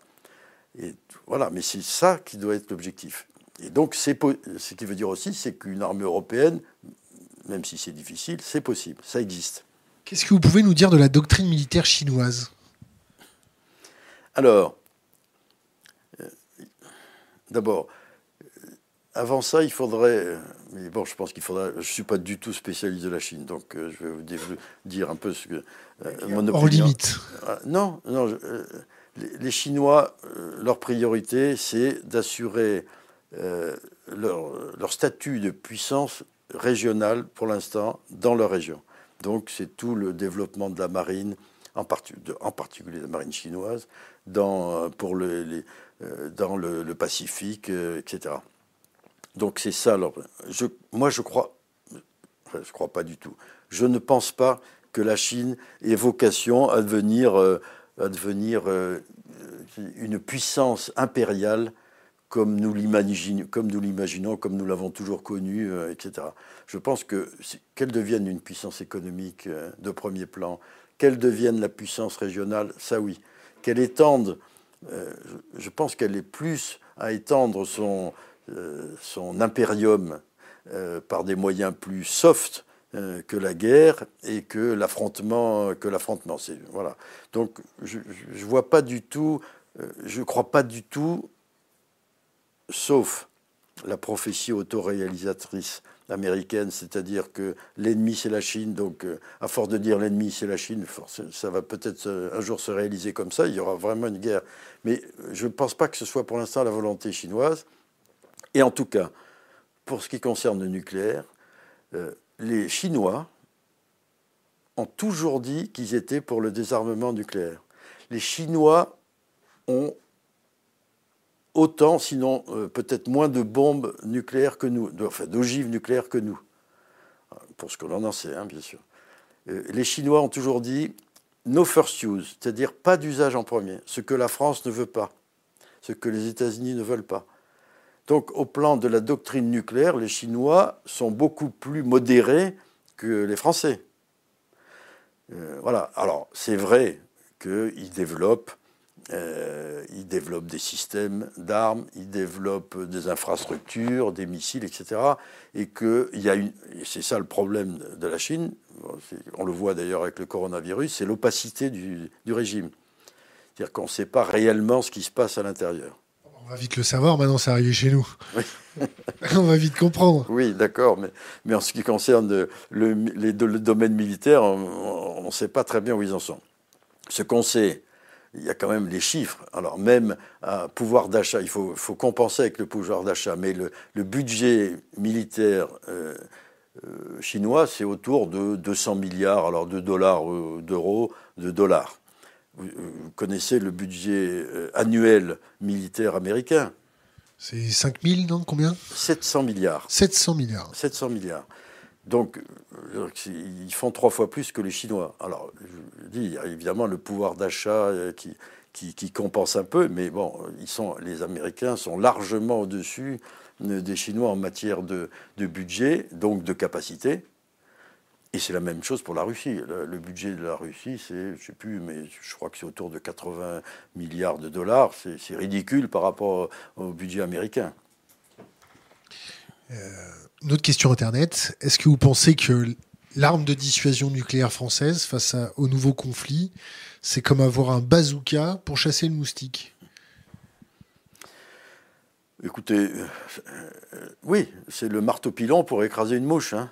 On, pourrait, continuer comme ça avec plusieurs exemples, métaphores, images. Euh, oui, moi c'est ce que je dis. L'arme nucléaire n'a plus de pertinence stratégique pour répondre à ces, conflits tels que nous les connaissons. On ne voit pas pourquoi on, va, on utiliserait une arme nucléaire, sauf, mais je l'ai entendu, sauf quelques-uns. On revient à la frappe chirurgicale, sauf, euh, j'ai entendu un, des grands chefs militaires français dire Ah oui, mais on pourrait peut-être lancer une bombe nucléaire. Il parlait de la Syrie, dans le désert, ça ferait peur. Voilà, donc euh, à part de tuer quelques chameaux, je ne sais pas à qui ça ferait peur, et puis bon, je ne suis pas sûr que ça s'arrêterait là. Donc voilà, donc on ne voit pas l'utilisation d'armes nucléaires. Il est actif, euh, ce général-là? Il n'est le plus. Il ne l'est plus.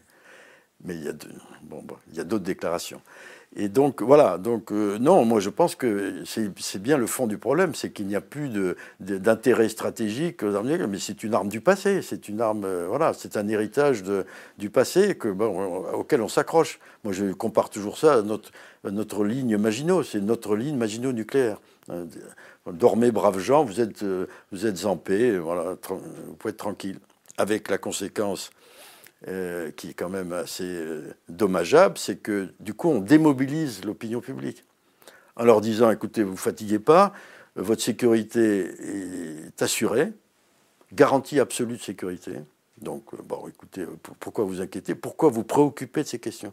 Il y a eu un sondage récemment fait par des universitaires dans tous les pays européens, enfin, dans les pays européens qui ont des armes nucléaires sur leur sol, et ils ont demandé, bon, que pour vous, euh, est-ce que vous connaissez le nombre d'armes nucléaires, etc., etc. Qu'est-ce que c'est l'arme nucléaire pour vous?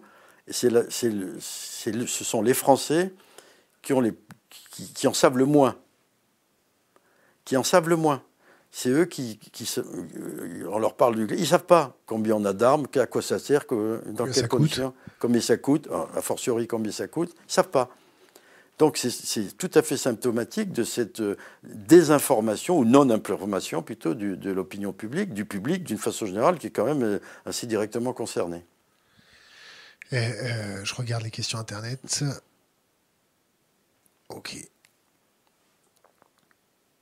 Ok. Donc là, il y, a, beaucoup de questions de, certains sur un rapport Cometa. alors le rapport Cometa, c'est quoi? Alors, je vais vous expliquer. Euh, quand j'étais directeur de l'IHEDN, Institut des hautes études de défense nationale, euh, j'ai un ami général de l'armée de l'air, d'ailleurs, un pilote de chasse, qui est venu me voir et qui m'a dit voilà, je voudrais faire euh, un rapport, une étude sur les, ovnis. Tout le monde sait ce que c'est qu'un ovni. Et un objet volant non identifié.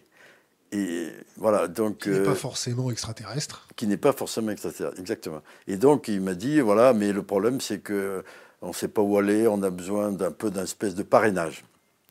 Alors, je lui ai dit bon, est-ce que tu as d'abord euh, ton comité d'études, est-ce que ce sont des gens sérieux? Il m'a dit oui, il y a un tel, un tel, ils sont au CNES, hein, donc c'était des gens sérieux. Je lui ai dit pas de problème. Moi, je, je suis parti du principe que à partir du moment, quand on, il y a un phénomène qu'on n'explique pas, et il y a des phénomènes qui ont été étudiés, euh, et il a été prouvé qu'il n'y avait pas d'explication rationnelle connue. Trace radar. Voilà, exactement. Et débris de, de satellites, etc., qui retombent. Donc, bon, ça, ça méritait qu'on s'y intéresse. Donc, j'ai dit, Banco, euh, tu peux y aller. Donc, ils ont fait leur étude et ils ont fait un rapport qui s'appelle le rapport Cometa, que j'ai préfacé. Et donc, euh, ce rapport a été très largement diffusé. Et c'est très étonnant de voir que le sujet OVNI euh, suscite beaucoup, toujours beaucoup d'intérêt, voire de passion. Donc, donc, il y a eu beaucoup de questions et euh, j'ai été très souvent interviewé, alors que ce n'était pas moi vraiment qui était concerné, on était très souvent concerné par, par, euh, par des questions, par des, des, personnes qui étaient très intéressées et qui voulaient en, voulaient en savoir plus, etc. etc. Voilà, donc l'explication du rapport comme État. D'où vous, vous, votre point de vue, c'était en tant que général, je veux savoir ce qui pénètre mon espace aérien, que ça vienne d'ici ou d'ailleurs, je veux savoir ce qui se passe. Mmh. C'était votre démarche Oui, non, Pourquoi ça a été Ma démarche, n'était pas simplement celle-là, c'était de dire quand un phénomène n'est pas expliqué rationnellement, Bon, ça mérite qu'on s'y intéresse, qu'on essaye de. Voilà. Mais, mais comme j'étais, avant d'être commandant de l'aviation de chasse, j'étais commandant de la défense aérienne.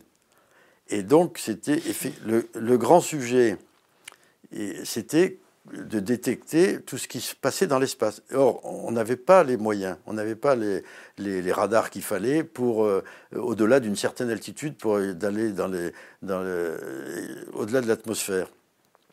Et donc il y a eu tout un lancement de programme qui a abouti depuis euh, de lancement de radars pour essayer de voir, parce qu'on dépendait complètement des États-Unis. Nous, à l'époque, on faisait dans le centre d'opération de la défense aérienne, on faisait un, état de, tous les satellites et de tout ce qui évidemment pouvait, euh, qui pouvait apparaître dans l'espace, qui était et ça c'était des informations données par les Américains. On était complètement dépendant des Américains. Donc depuis, on a développé des moyens pour justement avoir notre propre analyse de l'espace et notre propre protection.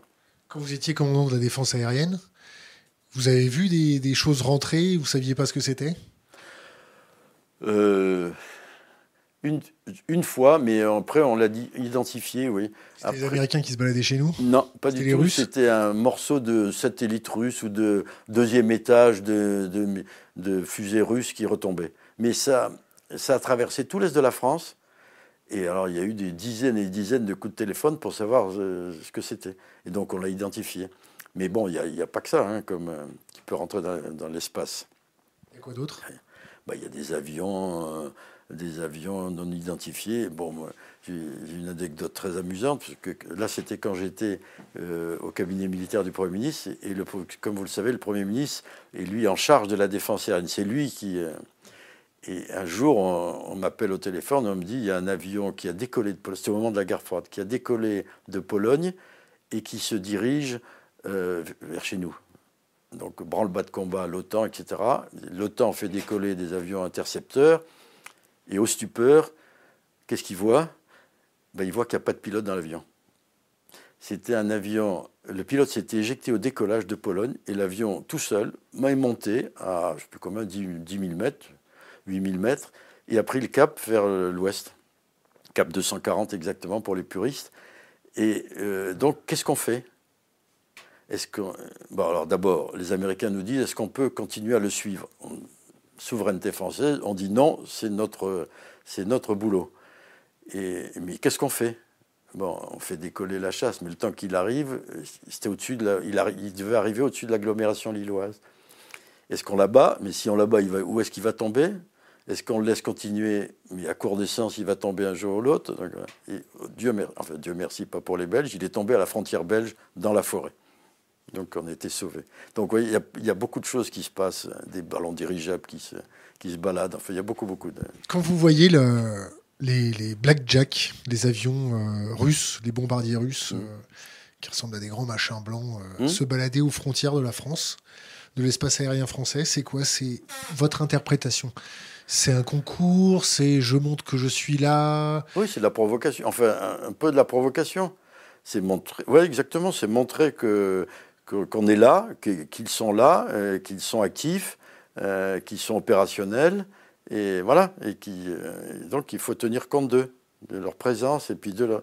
Mais bon, pendant toute la guerre froide, on a fait, on a joué à ce petit jeu, hein, donc ça recommence. C'est dangereux, ça, non? Quand on voit, par exemple. au bout du compte, oui, parce que le problème, c'est que.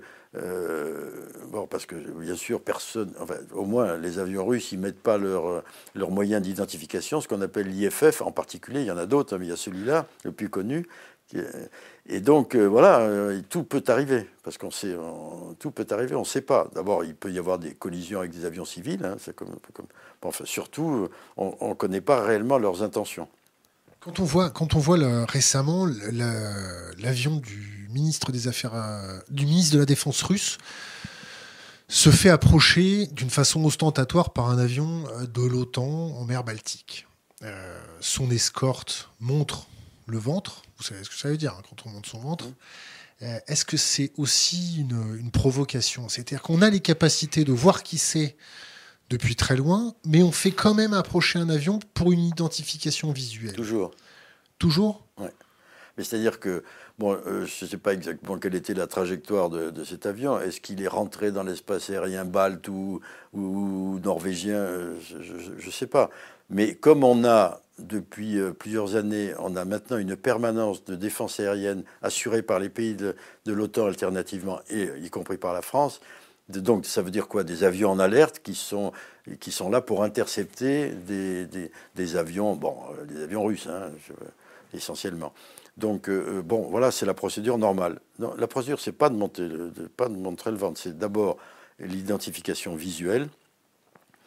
C'est-à-dire que le signe amical, c'est de battre des plans, c'est-à-dire de battre des ailes pour montrer, etc. Et donc l'interrogation à la radio, et puis ensuite, ensuite, il y a toute une gradation dans les mesures.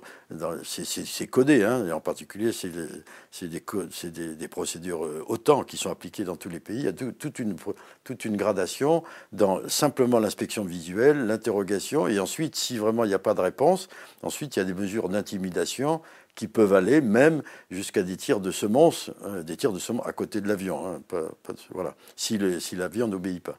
Donc, mais ça, ce sont des procédures euh, euh, normales. Quand on voit un avion civil escorté de, deux intercepteurs charger à la gueule, permettez-moi l'expression, et qu'on laisse quand même son F-18 à côté, accompagné, est-ce que ça peut être interprété comme une menace et est-ce que ça peut déclencher tout un tas de, choses? Vous, vous avez raison. Vous savez, c'est le problème de la réaction en chaîne. Non, c'est pour montrer qu'on est là. Mais bon, je montre qu'on est là. Si vous savez, je suis le plus fort. Euh, je montre euh, mes pectoraux. Autorisé à être vulgaire pour vous. Mmh. Est-ce que c'est pas un concours de bits qui va nous échapper? C'est un concours d'école, dans les cours de, de cours de récré, un peu. C'est tout. Hein. Euh, donc euh, voilà, je suis le plus fort, je suis là, etc. Donc le problème, c'est que bon, il y a des procédures normales, c'est normal qu'on a identifié. Quand il y a un avion qui rentre dans votre espace aérien et qui et qui n'est pas identifié et qui et qui ne qui ne répond pas à la radio, bon, c'est normal qu'on aille, euh, c'est à titre de, précaution. Enfin, c'est le, le travail de la défense aérienne d'aller voir ce qui est, l'identifier, etc. Mais bon, mais quand on joue à un petit jeu comme ça où je suis là, tu es là, oui, mais moi je suis le plus fort, etc. Bon, ça, peut dégénérer. Il y a eu un rapport qui a été fait par une, ONG euh, britannique qui s'appelle European Leadership Network, qui a, qui a fait un rapport très intéressant, qui d'abord a répertorié le nombre d'incidents de ce type qu'il y a eu ces dernières années et qui montre que bon, voilà, qu'il est croissant et bon, mais que ça peut dériver dangereusement. Question d'Internet, que pense-t-il des exercices de l'OTAN en Europe? 37 000 hommes cette année, dont 20 000 Américains. Euh, ben, c'est toujours pareil. C'est exactement le même, euh, le même engrenage. C'est-à-dire que c'est euh, une démonstration de force pour montrer que qu'il y a une mobilisation de l'OTAN, donc américaine, pour protéger les pays d'Europe centrale, et donc, euh, les, Russes font la même chose de l'autre côté de leur frontière. Donc, ils font des exercices de la même manière.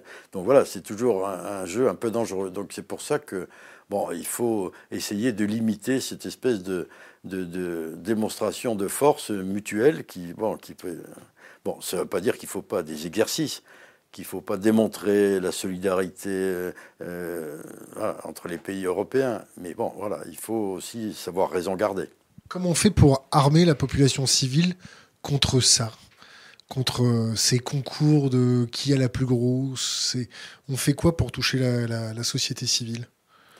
Alors, c'est plus facile de faire l'inverse, c'est-à-dire d'exacerber les sentiments un peu comme ça, euh, que de faire l'inverse. Bon, ben c'est l'information et puis euh, c'est essayer de, dialoguer.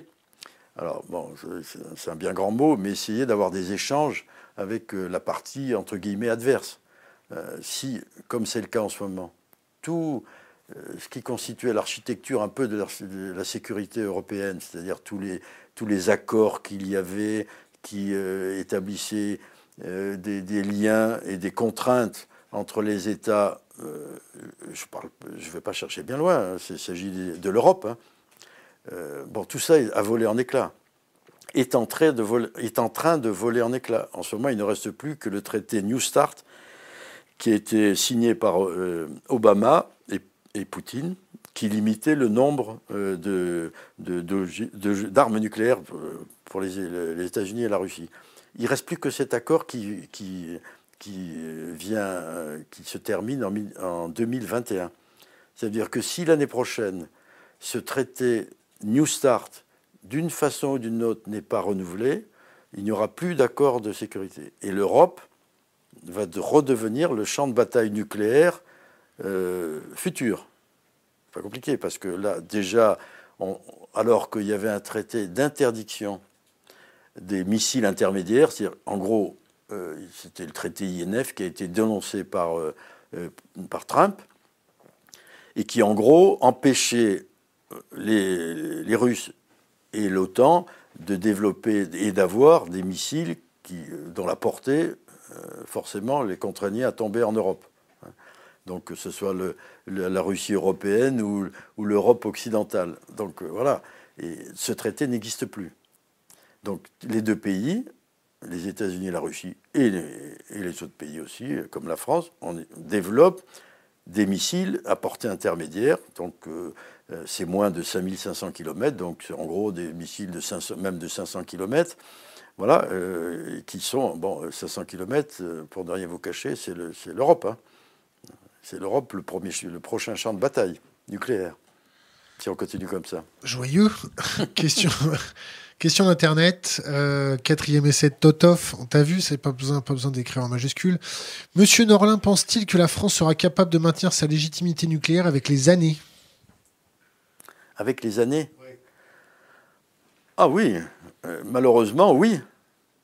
Là, on est en train, malheureusement, oui, parce que là, on est en train de, voter, enfin c'est voter euh, une modernisation, mais c'est plus qu'une modernisation, un renouvellement de nos systèmes, de nos sous-marins, de nos avions et des missiles qui, qui équipent nos avions, euh, missiles nucléaires hein, bien sûr, euh, pour, ça va durer jusqu'en 2080.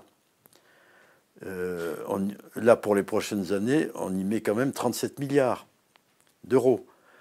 Euh, il faut savoir que le coût pour la France de, l'entretien et du développement et du renouvellement, euh, c'était jusqu'à maintenant environ 4 milliards et demi par an, c'est-à-dire 10% du budget de la défense, 20% du budget d'investissement de la défense. Maintenant, on va passer à 6 à 7 milliards officiellement. Donc ce sera, plus. Ce qui veut dire que ça fera plus de 30% du budget d'investissement. Bon, le budget de la défense a beau augmenter, il n'est pas extensible. ça veut dire que qu'est-ce qui va en souffrir? Ben, Ce sont les forces qui sont actuellement sur le terrain, qui manquent d'équipement, qui ont des, hélicoptères qui, pour lesquels qui ne peuvent pas voler parce qu'il n'y a pas de pièces de, remplacement, parce que les, matériels s'usent, les blindés s'usent, le sable, etc. Et c'est quand même eux qui sont en train de, de, faire des opérations réelles, donc qui risquent leur vie. Et ça se fait au, détriment, euh, au moins en grande partie au détriment des forces conventionnelles. On est toujours à cirer le pneu des VAB euh, le 14 juillet pour faire beau C'est normal que pour le 14 juillet, on montre des équipements qui, qui soient beaux. Alors cirer, je ne sais pas, moi j'ai jamais vu ça, puisque j'étais dans un avion ou à pied. Mais donc, euh, non, je pense qu'on euh, n'en est pas là, mais on manque, c'est vrai que les forces conventionnelles françaises bon, manquent beaucoup d'équipements de, toutes sortes, hein. non seulement de systèmes d'armes, mais aussi d'équipements tout court. Trop souvent, les soldats, les militaires français sont, occupés, sont obligés pardon, de, s'acheter eux-mêmes leurs équipements personnels. Voilà, donc voilà. Et tout ça va, va se faire, tout ce tout cet argent qu'on va mettre dans des forces nucléaires, alors que pour les maintenir, bon, il, suffit, euh, il suffirait euh, de les maintenir en l'état. On n'a pas besoin de changer de génération de sous-marins tous les 10 ans hein, ou tous les 20 ans. Donc on peut, on peut faire durer plus longtemps les sous-marins, ils seront tout aussi opérationnels et ils auront toujours la même efficacité opérationnelle. Donc réponse à la question, oui, la France a les moyens. Euh, bon, peu en tout cas. Autre question, euh, on fait quoi quand un satellite de surveillance russe vient saluer le nôtre? Virgule, on envoie les rafales, point d'interrogation. non, les rafales, malheureusement, pas aussi haut, n'iront pas aussi haut. Non, c'est ce qu'on a fait. C'est-à-dire qu'on on vient de créer un commandement spatial euh, et on vient de. on, essaye de développer des, systèmes euh, alors, défensifs, offensifs euh, pour justement protéger nos, satellites, parce que nos satellites de renseignement, de localisation sont effectivement, là pour le coup, c'est la clé de voûte des opérations. Si on n'a plus ces renseignements, eh ben, on ne peut plus rien faire. Alors, autre question d'Internet. Y a-t-il un risque, y a-t-il un risque à une démilitarisation profonde? On n'est pas parti pour ça. Je ne pense pas que ce soit le risque actuel. Oh, en ce moment, on est. Alors, on est. Peut-être qu'il y a une autre facette à cette question. Pour le moment, on est parti dans une course aux armements frénétique, euh, dans tous les domaines. Maintenant, euh, est-ce que euh, les opinions publiques ne sont-elles pas, entre guillemets, démilitarisées?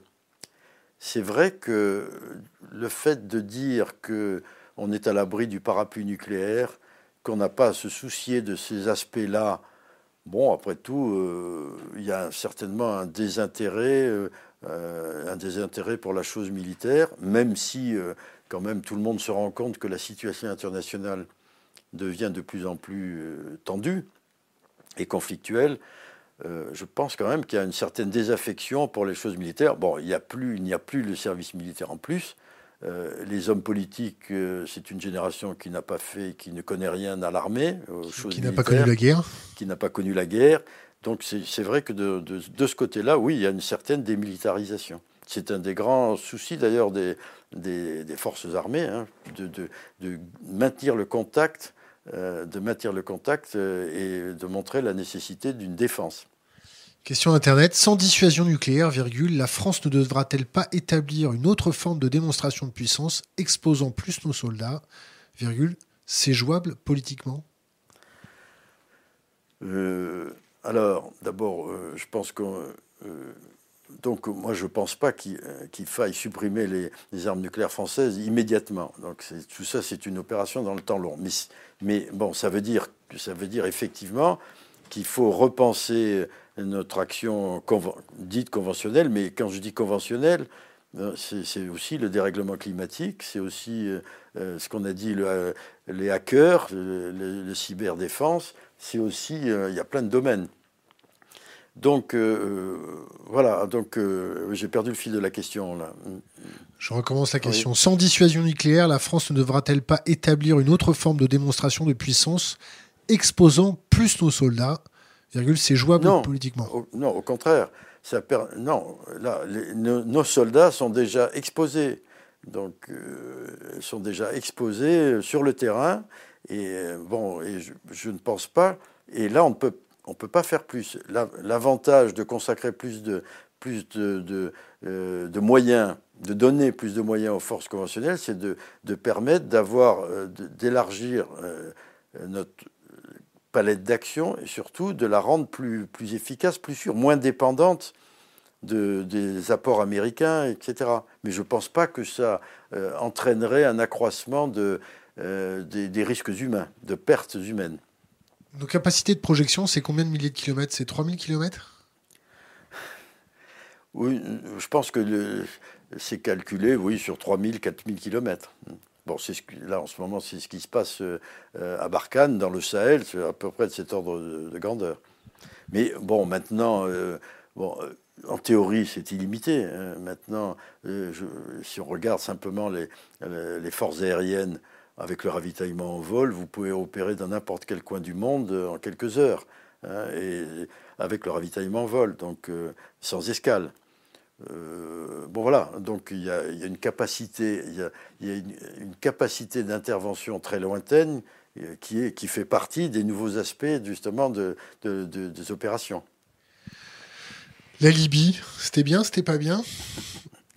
Bon, je crois que quand les opérations en Libye, quand on a déclenché, nous, la France et l'Angleterre, les opérations en Libye, je pense que tout le monde peut-être était victime euh, était victime des affiches, tout le monde pensait que c'était une bonne chose. Bon, à la longue, on se rend bien compte que. Qu'est-ce que vous C'est quoi les affiches? Ben, Les affiches, c'était euh, Kadhafi, c'était l'action humanitaire, c'était Kadhafi est un monstre qui tue ses propres populations, qui les torture, ce qui était, qui était, qui était vrai en partie, au moins, en grande partie. Mais voilà, on, a ajouté du désordre au désordre et peut-être encore plus de désordre que le désordre qu'il y avait avant. Euh, donc voilà, je pense que à, la réflexion, euh, je pense que c'était effectivement une erreur. La guerre, c'est l'extension de la politique, non? Oui, bien sûr. Est-ce que vous ne trouvez pas que maintenant nos armées sont devenues les femmes de ménage de, politiciens inconséquents? Euh, je... Voire incontinents? C'est Bon, toutes les manières. Euh, non, je, crois que c'est pas, pas tellement ça. C'est pas tellement ça la question. La question, c'est que les aspects politiques euh, deviennent de plus en plus euh, prépondérants. Je prends un exemple concret. ce que nous faisons à Barkhane au Sahel, l'opération Barkhane au Sahel. Bon, on voit bien que. Ce qu'on essaye de faire. Oui, ce que, mais ce qu'on fait aussi, on fait des. Fait 5000 soldats sur combien de milliers de kilomètres Comme l'Europe à peu près. Hein. Avec, des, avec euh, du matériel défectueux et tout ce qu'on. Hein? oui, oui. Non, mais ce qu'on fait, euh, bon voilà, c'est c'est quand même, c'est quand même bien. mais là aussi, j'ai perdu le fil de la, votre question là parce que. Arcane. Oui, mais, non, mais oui, mais Barkhane, euh, c'est une, bonne chose. Euh, c'est-à-dire que, euh, en termes. voilà, ce que je voulais dire, c'est que les opérations sont complexes. C'est-à-dire qu'on se rend bien compte que la solution ne peut pas être qu'une solution militaire. Donc la solution, elle est politique, elle est économique, elle est culturelle, tout ce qu'on voudra. Donc voilà, c'est un ensemble. Et bon, tout maintenant, tous les conflits dans lesquels, bon, c'est pas nouveau. Hein, ça remonte au calendrier grec, mais euh, quand même, on voit bien que toutes les, toutes les opérations sont de plus en plus très complexes. C'est le cas de l'Afghanistan, de la même manière de la Syrie, de l'Irak, etc. C'est que, et, que là-dedans, l'aspect politique compte énormément. Deux, deux, trois dernières questions. Euh, quand on vend du matériel euh, militaire à l'Arabie Saoudite, ça vous fait quoi, vous, en tant que militaire?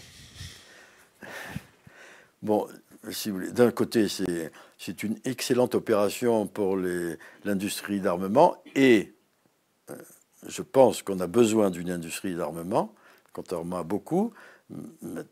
Mais effectivement, euh, quand on voit que ces armements euh, servent au Yémen, forcément, hein, puisqu'on vend des armements, même si dans le langage diplomatique on dit que ce sont des armements défensifs, on voit bien que ces armements euh, sont utilisés sur des théâtres d'opération dans lesquels on n'a pas forcément envie de se trouver mêlé. Bon, voilà, ça pose des problèmes. Donc c'est tout le problème des exportations d'armement qui sont euh, nécessaires pour l'industrie, mais aussi qui posent. Donc en France, c'est quand même assez bien fait. Il y a une commission d'exportation. Mais voilà, euh, il, y a, quand même. ça, business is business. Business is hein. business. Il y a quand même une décision qui est politique au bout du compte, quand même, qui est à prendre. Votre plus beau souvenir dans un avion, c'était dans quoi et à quelle altitude? D'abord. Euh, la dernière fois que vous avez tenu un manche, c'était quand? Euh, ben, Quand j'ai quitté, le dernier jour où j'ai quitté l'armée de l'air, c'est-à-dire maintenant ça fait un certain temps, hein, donc c'était en 1996, j'étais sur un vol sur Mirage 2000, c'était mon dernier jour dans l'armée de l'air et c'était vraiment très émouvant. Non, j'ai deux souvenirs. Un très fort, puisque je me suis éjecté euh, d'un Mirage F1. Euh, le fameux. donc, euh, bon, à la suite d'une panne réacteur. Donc, Classique chez le Mirage F1 Je ne sais pas si. Mais c'était une, une avarie connue, c'était des, des, vibrations de l'élève du compresseur, c'était assez connu. Donc, je m'éjecte et quand même, c'est quand même une expérience assez intéressante. Ou alors, où on se trouve dans la situation dans laquelle on voit, euh, là je voyais pas le sol, je voyais quand même la couche de nuages qui était assez basse, qui se rapproche à toute vitesse. On voit l'altimètre qui dévisse, vous savez, on dit, parce qu'il tourne dans le sens inverse, il descend à toute vitesse. Et là, le choix, on est là. Moi, j'avais la chance, bon, de pas voir le feu dans l'avion. Enfin, je voyais pas. Il, il, y avait le feu dans le réacteur, mais je voyais pas. Donc, j'étais très confortable. Mais quand vous réalisez que l'avion tombe à toute vitesse, Bon, voilà, il va falloir quitter le confort douillet de la cabine, si je puis dire, pour euh, l'inconnu. Et donc voilà. Donc ça, c'est quand même un moment très fort. Ensuite, après, c'est la petite histoire, c'est assez drôle. Et, puis, un des moments les, plus beaux que j'ai connus, c'était euh, des moments de grâce, euh, ce qu'on appelle, nous, de la poursuite entre les nuages. C'est-à-dire qu'on faisait ça à deux ou quatre avions, donc on se met l'un derrière l'autre, et, on, on ne pourrait plus le faire maintenant à cause de la densité des espaces aériens. Et on évolue, et là, il y avait des nuages, vous savez, des cumulus avec des espaces de ciel bleu, et donc comme des, immeubles immenses, c'est magnifique. Et là, on, a joué là-dedans, on était deux avions, et c'était un moment de grâce extraordinaire. l'aéronautique, c'est quelque chose de formidable. Vous avez votre propre avion? Non, non, non, non, non, malheureusement, bon, c'est un peu coûteux. Hein. Même pas un petit DR 250 Même pas. Non, non, même le DR, c'est assez coûteux. Non, j'ai fait quand même pas mal de, ensuite d'aviation légère. Mais bon, pour un pilote de chasse, c'est voilà, c'est quand même moins intéressant. Puis il y a un moment, il faut décrocher. Le, combien ça gagne un général 5 étoiles? Est-ce que vous croyez que je peux vous le dire? Ah oui, c'est notre argent. oui, ça gagne hors impôt, c'est-à-dire impôt brut, 5400 euros. C'est tout? Mais, Non, attendez, non, retraité. Hein. Alors d'actifs, je ne sais pas. Je ne sais plus. Un peu plus. Ah, ok. Est-ce que vous voyez des choses à aborder avec nous qu'on n'a pas abordées? Oui, je n'ai pas fini de répondre à votre question sur l'extension du parapluie nucléaire euh, à l'Allemagne. Parce que c'est très intéressant de, voir euh, ce que ça recouvre. En fait, bon, d'abord, les, les, Allemands en général n'ont pas tellement envie de, d'avoir de, de, partager le, le, parapluie nucléaire. Et d'abord, c'est une vieille proposition française. Hein. Vous savez que Alain Juppé l'avait déjà faite. Ça s'appelait la dissuasion concertée. Alors maintenant, on parle de dissuasion élargie, etc., etc. Mais surtout, ce qui est intéressant, c'est de voir que c'est une manière pour les partisans du nucléaire et pas seulement en France, mais beaucoup en France, de comment dirais-je, de diluer leurs responsabilités. C'est-à-dire que euh, avec la sortie de, la Grande-Bretagne de l'Europe, on, devient en France le seul pays nucléaire de l'Europe occidentale continentale. Donc, euh, bon, par les temps qui courent, euh, le nucléaire devient quand même un petit peu vulnérable compte tenu euh, du fait qu'il y a quand même des mouvements de plus en plus forts qui contestent l'armement nucléaire. Je vous rappelle que récemment est en cours de ratification à l'ONU un traité d'interdiction des armes nucléaires qui a été signé au départ par 122 pays. Donc il n'est pas encore ratifié, donc il n'est pas encore. Mais bon, il y a une menace sur les, sur les armes nucléaires, qu'il y a euh, une condamnation du pape très ferme sur l'aspect euh, immoral et criminel de, l'arme nucléaire.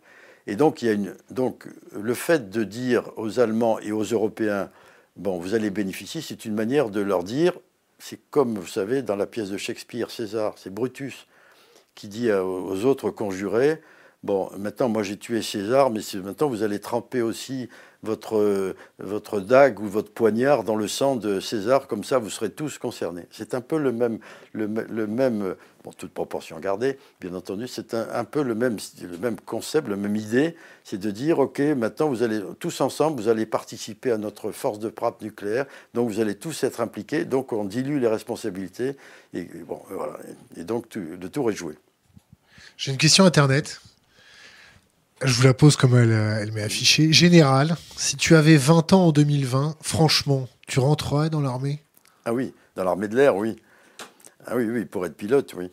Oui, parce que, bon, j'ai fait ce métier pendant 36 ans, même si je n'ai pas été pendant 36 ans un pilote complètement opérationnel, parce qu'il y a un moment où on est quand même écarté des unités opérationnelles, et même si on vole encore sur des avions de combat, Bon, c'est un, métier extraordinaire. Euh, bon, il y, a, il y, a, tout. Il y a à la fois euh, l'aspect euh, concentration physique, résistance physique, intelligence des situations. C'est un métier. Et c'est un métier aussi qui est comme. C'est comme un métier d'artisan. C'est-à-dire qu'il y a un savoir-faire manuel. Manier un avion, même maintenant où c'est quand même des ordinateurs volants, il y a quand même l'aspect euh, euh, euh, l'aspect manipulation de l'avion. un avion, ça a une personnalité. Chaque avion a sa personnalité. Il faut composer avec, il faut, il faut jouer avec, il faut le connaître, etc. C'est comme un artisan qui fait un meuble, qui fait quelque chose. Il y a un aspect manuel et puis en même temps, il y a un aspect extraordinairement de concentration nerveuse, de concentration intellectuelle, etc. Donc c'est un métier très très complet. Et bon, puis une impression de liberté quand vous êtes euh, à 30 000 pieds, 40 000 pieds, donc 10, 15 000 mètres, là vous survolez, vous êtes ailleurs, hein, vous êtes dans un autre monde. Est-ce qu'il y a toujours des problèmes de santé avec les pilotes de chasse qui se font un petit peu euh, irradier par leur radar embarqué? Non, jamais connu ça. Euh, moi, j'ai eu, j'ai toujours eu des radars sur mes avions. à ma connaissance, je n'ai pas été irradié. Non. les radiations, c'est quand vous êtes dans un nuage radioactif. Ça, oui. Quand vous êtes exposé à la radioactivité, bon, alors, euh, voilà. Bon, vous me direz qu'il y a de la radioactivité partout. Mais dans un avion, j'ai jamais connu ce problème, sauf peut-être pour ceux qui allaient faire des prélèvements, des prélèvements dans les nuages radioactifs. Ça, c'est autre chose. D'accord. Et que quand on a un radar dans le nez, on se prend pas. Euh, Bah, il y en a forcément, hein, mais bon, jamais cette question n'a été évoquée et jamais, bon, j'ai senti des troubles à ce sujet. Non, non, c'est pas, ça n'est pas rentré du tout en ligne de compte. Pas du tout. Mais j'ajoute sur le métier de pilote de chasse que ce qui lui donne aussi une espèce de, dimension qui est tragique, c'est que c'est un métier qui est quand même très dangereux. Et donc il y, a, une autre dimension qui est un peu tragique, c'est que c'est... Euh, bon, euh, vous avez 25 ans, vous êtes de cet avion, c'est votre vie hein, qui est, que vous exposez vraiment tous les jours, chaque fois que vous volez. Donc c'est vraiment un métier très particulier. Est-ce que vous avez des livres à nous conseiller? Trois. Alors, ça veut dire que malheureusement, ça va tourner un peu trop sur la bombe. Il y a un, livre d'un philosophe euh, qui, qui est d'ailleurs polytechnicien français, euh, qui s'appelle Jean-Pierre Dupuis, et qui, euh, ce livre, celui que le titre, je crois, c'est La guerre qui n'aura pas lieu ou qui n'aurait pas lieu, et c'est aux, éditions Desclés et Brouwer. Et la spécialité de Jean-Pierre Dupuis, c'est de, le catastrophisme éclairé. Ça veut dire quoi? Ça veut dire qu'il dit, et en particulier à propos de la dissuasion nucléaire et à propos d'un conflit nucléaire éventuel, donc euh, d'une espèce de, de, low cost humanitaire. Et donc il dit, il dit euh, bon, il faut avoir ça présent à l'esprit, mais il faut, il faut l'avoir à l'esprit pour mieux l'empêcher, quelque chose comme ça, je, qui me pardonne si je résume aussi mal sa pensée. Il y a un livre aussi d'un Américain, un type jeune qui est formidable, qui s'appelle Ward Wilson, et qui, euh, le titre, c'est euh, Armes nucléaires et si elles ne servaient à rien. Parce que c'est aussi, parce qu'en général, on traite, les, tous ceux qui sont opposés, ou celles qui sont opposées aux armes nucléaires, en disant que ce sont des utopistes, des naïfs. L'expression favorite d'Hubert Védrine, c'est les bisounours. Mais moi, je réponds très simplement hein, qui sont les utopistes et les naïfs? Est-ce que ce, ne sont pas ceux ou celles qui croient que l'arme nucléaire garantit une sécurité totale? Quand on dit c'est la garantie totale absolue de sécurité, c'est vraiment c'est une tromperie. Et donc, euh, donc voilà, c'est complètement, complètement faux. Le, véritable euh, réalisme, c'est de dire oui, il y a un risque de guerre nucléaire, et voilà, il, faut, il faut prendre tous les moyens pour l'empêcher. Euh, est-ce que vous avez un conseil pour les jeunes générations? Quelque chose d'impérissable, ah une bouteille à la mer? ah oui, ah oui, oui, oui, je leur dis, oui, absolument. Et donc c'est un des grands sujets de réflexion de notre organisation, Initiative pour le désarmement nucléaire, c'est d'impliquer les jeunes. Les jeunes sont très impliqués quand même, Dieu merci pour le climat, et de leur dire, mais attention, le dérèglement climatique, le climat, l'environnement, c'est très lié euh, aux, armes nucléaires. Bon, d'une part parce que euh, tout le monde comprend que s'il y a une explosion nucléaire, il y aura des dégâts sur l'environnement, il y aura des dégâts bien sûr sur euh, le climat avec l'hiver nucléaire, etc., etc.